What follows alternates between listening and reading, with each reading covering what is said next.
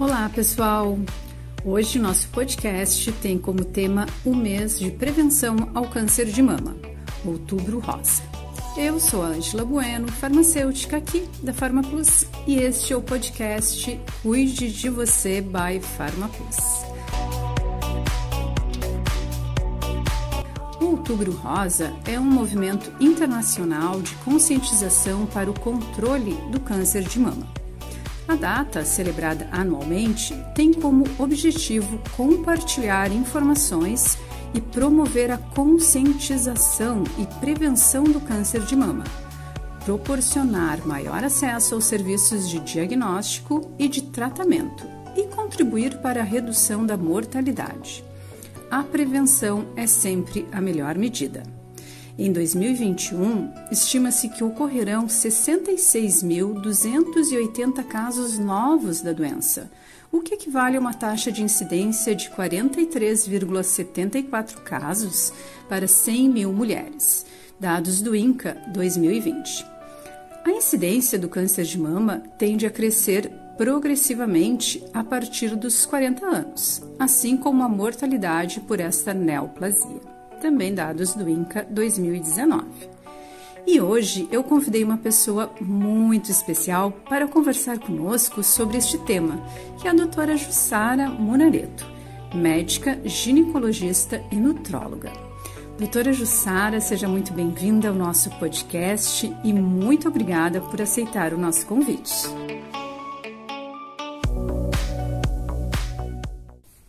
Doutora Jussara, Vamos começar o nosso bate-papo com uma questão que eu considero a mais importante.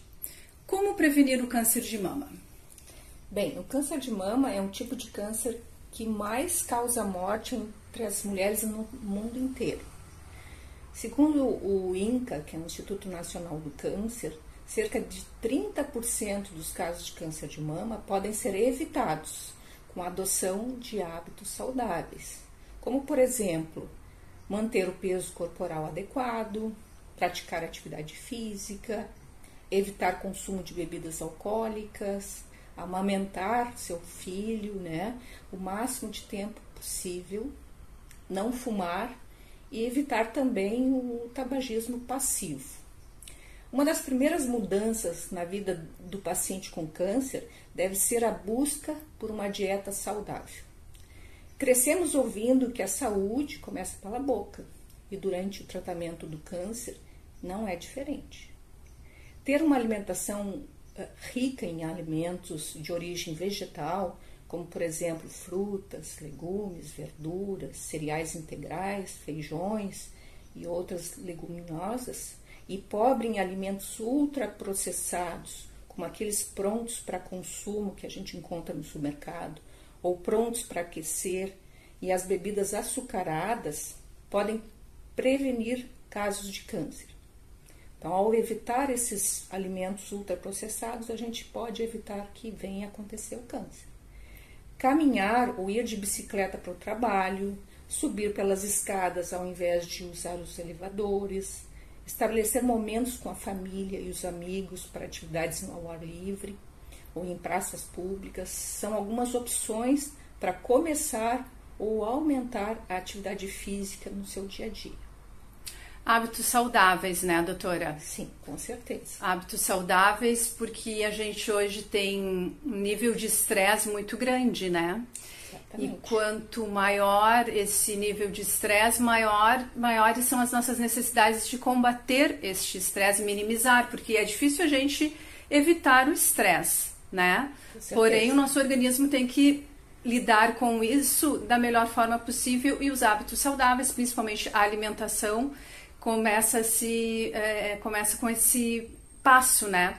Esse primeiro passo e mais um dos passos mais importantes que é para prevenir o câncer de mama. Aí é começa a prevenção. Sim. E quando nós já estamos com o tumor, doutora, quais os principais sintomas? Bom, existem alguns sinais de alerta, que são eles: um caroço ou um nódulo, né? Uh, que muitas vezes é, ele é mais fixo, mais difícil de movimentar na mama e geralmente ele não tem, não provoca dor. Essa é a principal manifestação da doença. Né? uh, estando presente em praticamente 90% dos casos onde há câncer. Tá? E normalmente ele é percebido pela própria mulher. Né? Sim. Uh, acontece mais frequentemente a partir dos 50 anos de idade. Caroço mamário nas mulheres com mais, uh, com, com mais de 30 anos ou que persiste né, por mais uh, de um ciclo menstrual deve ser observado. Sempre investigar, né? É, apareceu um caroço em qualquer idade, é, observa, porque pode ser da, do, da variação hormonal, uhum. e se uhum. persistir, procura um médico, né? Há um, quando há um aumento progressivo da mama, a mama começa a crescer e começa a aparecer sinais de inchaço, com a pele pode ficar vermelhada e parecer tipo uma casca de laranja, também é um dos sinais de câncer, tá? Lesões descamativas da mama, né, tipo eczema, que não responde a pomadas comuns, precisa também avaliar.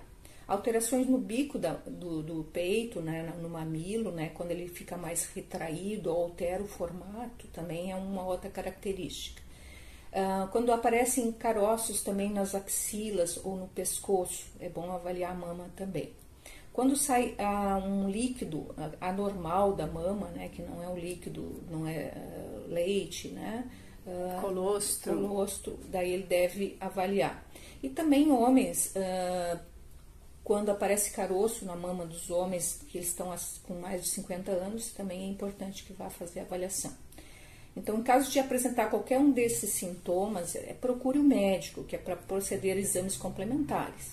Lembre-se que descobrir o câncer no início permite um tratamento menos agressivo e até mesmo a cura. Sim, então ficar sempre atenta às alterações, sempre que sair do padrão, né, do teu padrão, né, que, que você se observa, alterações que começam a aparecer, não descartar, né, a, a atenção a essas alterações, sempre procurar a orientação de um profissional, um médico, né, uh, ginecologista inicialmente, né, para a gente fazer um, uma avaliação, né? Exatamente. E observar isso.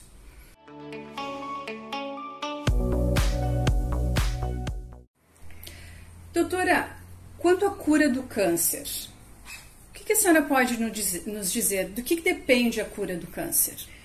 Uh, há muitos anos a medicina vem buscando mudar esse panorama que é, que é uma das principais causas de morte entre as mulheres brasileiras e também no mundo inteiro, né? Sim. Uh, e o que pode mudar isso é o fazer um exame anual, né? Com o ginecologista é, é o mais importante, fazer uma avaliação médica, né? Sim. E quando esse, essa, aparecem esse, esses tumores, eles são menores de que um centímetro, é, significa que ele está no estágio inicial e tem chances de 95% de cura. Então, grande, há uma grande chance de cura se encontrado um tumor com menos de um centímetro. Né? Sim, o tamanho então é bem importante é, assim nessa evolução, né? É importante. É, então, independente da idade, a gente recomenda que a mulher conheça seu próprio corpo, né? Sim. Conheça suas mamas, seja no banho, ela faz avaliação, ou deitar-se, ou em qualquer momento que achar oportuno, como na troca de roupas, né? E para poder então identificar alterações suspeitas. Em caso que ela tenha dúvida, ela deve entrar em contato com o seu médico. É, a gente recomenda que as mulheres façam o acompanhamento ginecológico e mamografia seguindo a indicação do seu médico. O médico ele vai uh, seguir critérios para indicar os exames de rotina e identificar o câncer antes mesmo que apareçam os sintomas ou sinais. Uh, tem alguns cânceres que são de evolução rápida e outros são de evolução lenta. Sim. O tratamento do câncer de mama evoluiu muito e está bastante individualizado. Além da cirurgia, se tem a radioterapia, a quimioterapia, a hormonioterapia e atualmente mais a imunoterapia, que vem auxiliando muito na maior sobrevida das mulheres.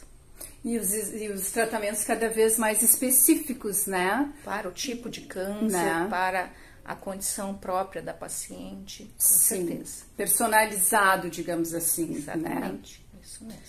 Então as mulheres podem ter câncer de mama em qualquer idade reprodutiva, elas já estão suscetíveis a esse câncer de mama, muito ligado também à questão dos hábitos de vida, como a gente comentou, mas temos a questão genética. Ou seja, mulheres com menos de 35 anos podem apresentar câncer de mama, não é que somos jovens e que não temos que ficar atentas às nossas mamas? Sim, não existe uma idade certa para o aparecimento do câncer de mama. Um dos fatores de risco para a doença, do câncer de mama, é, é, ter mais de 50 anos. Então, Sim. existe uma possibilidade maior do aparecimento dos tumores, né? No Brasil, atualmente, a incidência é de 4 a 5% dos casos de câncer de mama é, em mulheres menos de 35 anos. E, no entanto, era historicamente era, era apenas de 2%, ou seja, há, há um crescimento uhum. do aparecimento de tumores de mama em mulheres com, com menos de 35 anos. Isso tem muito a ver com o estilo de vida, né? Como menor número de filhos, uma Sim. gestação mais tardia, né? Uma alimentação inadequada, associados muitas vezes à correria do dia a dia. Sim, o estresse mais uma vez aí sendo um fator de risco importante, né? Com certeza. E ele é hereditário, doutora? O câncer de mama ele pode ser hereditário, uhum. né? E ele ocorre mais ou menos entre 5 a 10% dos casos entre as mulheres. Os aspectos genéticos, quando eles são considerados, são uh, quando tem fa uh, familiares, né, que têm câncer de mama cedo, né, uh, com menos de 40 anos, ou seja, Sim. menos 40, 45 anos.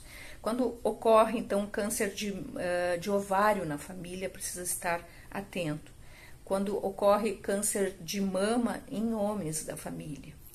E quando existem as mutações genéticas, que a gente chama BRCA1 e BRCA2, né? Uhum. Que normalmente vão aparecer em uh, câncer em mulheres mais jovens, tá?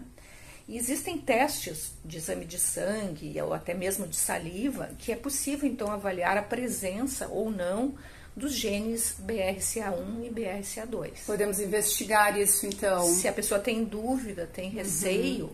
a como fazer essa avaliação genética. Interessante. E se fala muito, né, principalmente agora na, no Outubro Rosa, na questão do autoexame, né, doutora?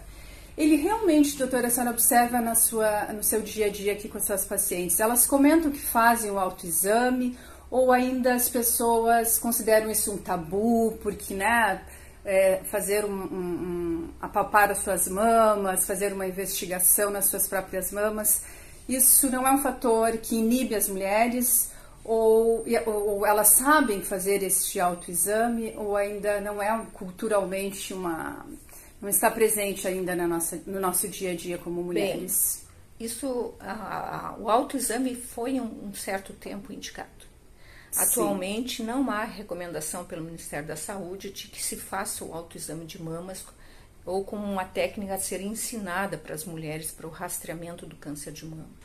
Os grandes... É muito difícil, talvez, né? É, é porque assim, o que os estudos indicaram que há uma baixa efetividade e possíveis danos associados a essa prática porque muitas vezes as lesões uh, são pequenas e a mulher não identifica. Sim. E por ela não identificar, ela muitas vezes ela acha que não tem nada, né? Então, Sim. e às vezes é muito difícil de avaliar essa mama, né?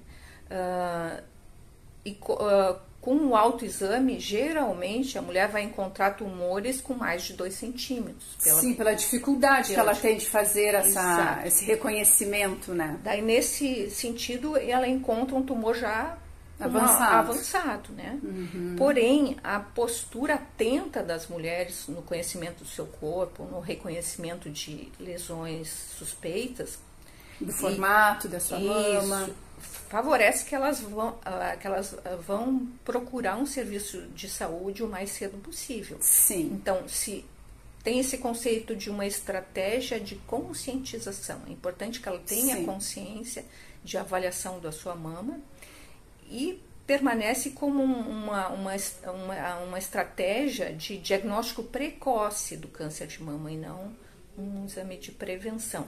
Sim. Então a mulher deve ser estimulada a conhecer o que é normal em suas mamas e perceber as alterações de câncer por meio da observação da mama, da palpação ocasional da sua mão em situações do cotidiano. não tem uma periodicidade ou técnica padronizada, como acontecia com o exame do autoexame. O problema é que, ao fazer a palpação e não encontrar nada, a pessoa pode acreditar que não tem problema algum e deixar de fazer as avaliações de rotina, que detectariam a doença precocemente. De acordo com o INCA, uh, somente 35% das mulheres com câncer de mama identificaram o tumor com o autoexame. Sim, então a avaliação médica sempre é indispensável. Como, é, indispensável regularmente, né? Okay. Não esquecer de procurar né, a orientação uh, dos médicos com uma frequência que a gente considera em torno de uma vez ao ano? Exatamente. Em média, né? Em média. Certo. Doutora, a mamografia é o exame que a gente mais conhece, né? Que é mais divulgado para ajudar a gente no diagnóstico. Mas, como a senhora comentou ali, é só para a gente revisar e, e, e, deixar na nossa audiência com mais conhecimento sobre isso, existem outros exames além da mamografia para reconhecer esses tumores. Que exames a gente poderia citar? Sim, existe a ecografia de mamas, hoje também está se associando também a, elastografia com a ecografia. A, a, ecografia é um exame rápido, não é invasivo, é indolor, não emite radiação né, ionizante e é indicado especialmente aquelas mulheres com mamas muito densas, muito cheias de, de glândulas, né? Uh, que é muito comum em pacientes mais jovens. Né? Então, quando quer avaliar a mama uh, e não quer indicar a mamografia, pode fazer uma avaliação com ecografia, né? Sim. E, e, no caso, a mamografia, quando a mama é muito densa, ela não é muito eficaz para visualizar as lesões e as, as estruturas mamárias, né? São exames complementares, então. E muitas vezes ela é uma mamografia, ela, ela, ela tem várias uh, classificações, que a gente chama de BIRADS. Sim. Quando o BIRADS é zero, quer dizer que a mama é muito densa e a mamografia é inconclusiva, bem? Sim. Uh, então, muitas vezes então é importante acompanhar aquelas pacientes que têm uh, histórico familiar de câncer de mama, a mamografia, é, a, a ecografia é um exame complementar importante uh, junto com a mamografia, né? Existe ainda a termografia de mamas, né, que avalia Sim. a possibilidade de risco para essa mama desenvolver câncer, né? Então, ela avalia o calor ou, ou, até mesmo a circulação vascular da mama. Sim, como o próprio nome diz, termo, né? Exato. Então, de calor. consegue avaliar se há um risco maior de desenvolver tumor aquela mama. E em alguns casos especiais, como câncer eh, de mama oculto, a ressonância é magnética, mas só em casos muito específicos. Sim. E, doutora, para nós finalizarmos, é, doutora Jussara, o câncer de mama pode ocorrer em homens, né? Como a senhora comentou lá no início. Sim, muita gente não imagina, mas o câncer de mama também pode atingir os homens. Sim. Afinal, eles também têm glândulas mamárias. Sim. Né? Ocorre mais, é, mais em homens mais velhos, né? Entre 50 e 70 anos. E cujas famílias têm alguns casos de mama ou de ovário, né? Outros fatores de risco são a obesidade, o sedentarismo, o consumo de álcool e, e tabaco, consumo ah, excessivo de alimentos processados e ricos em gordura, bem como a utilização de anabolizantes ou hormônios. Sim. Né, Esse pessoal que faz fisiculturismo, que usa muito hormônio, eles têm muito maior risco de desenvolver câncer de mama. Sim, tem toda uma alteração, né, dos ciclos, né, de, dos hormônios, né, e, e, consequentemente a gente pode ter essas, essas lesões na mama. É que na verdade o, eles usam a testosterona para aumentar a produção de músculo, só que a testosterona muitas vezes ela vai para o estrogênio. Não ela tem um equilíbrio, né? Ela se transforma em estrogênio e esse estrogênio é que vai causar o câncer de mama. Sim.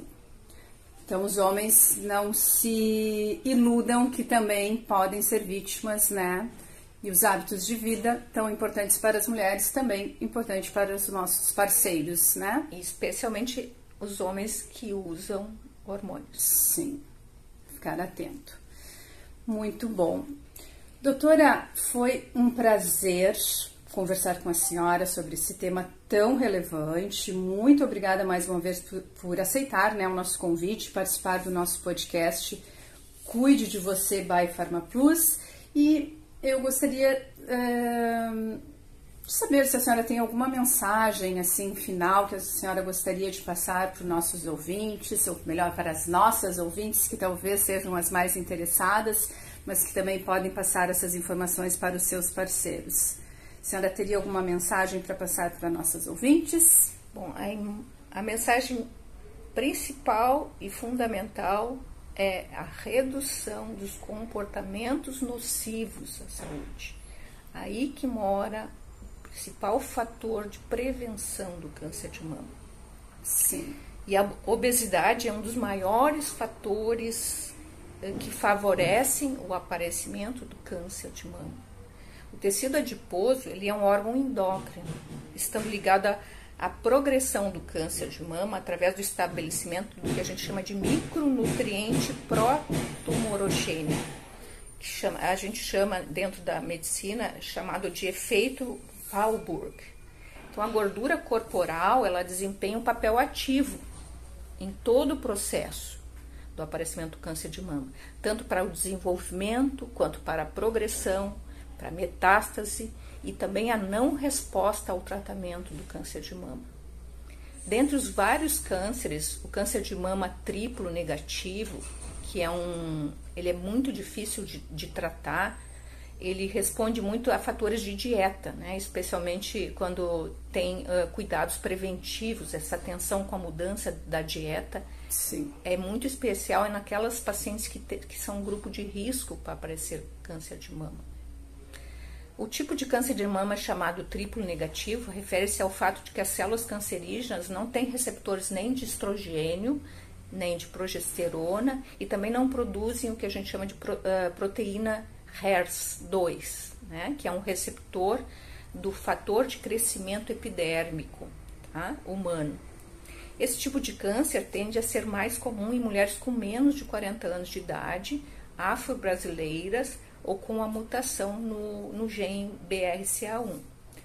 A obesidade está relacionada ao pior prognóstico, o câncer de mama e também no câncer de intestino. Os dois maiores fatores de risco potencialmente modificáveis, como a, a obesidade e o uso de álcool, respondem por aproximadamente 23% dos casos de câncer de mama. Eles chegam a 28% se a gente acrescentar a atividade física, ou seja, se a gente modificar esses três fatores, obesidade, retirar álcool e manter a atividade física regular, a gente vai diminuir 30%, praticamente 30% dos casos de câncer de mama. Tá? Então, ou seja, aderir a um estilo de vida saudável é o principal fator para a gente mudar essa realidade terrível que o mundo inteiro passa, as mulheres do mundo todo passam. Uh, o estudo mostrou que aproximadamente 12% dos óbitos por câncer de mama ocorridos no ano de 2015 na, no Brasil podiam, poderiam ter sido evitados caso houvesse prática regular de atividade física de pelo menos 30 minutos diários, como recomenda a Organização Mundial da Saúde. Então devemos concentrar nossos esforços não apenas na avaliação das mamas das mulheres, mas, sobretudo, nos fatores que podemos mudar e que estão conduzindo à morte de muitas mulheres no mundo todo. Emagrecer é o melhor caminho. E também evite o uso de álcool e o tabagismo. Tenham uma vida mais leve e mais longa. Minhas saudações a todas nós mulheres. Muito obrigada, doutora. Foi um prazer. Igualmente.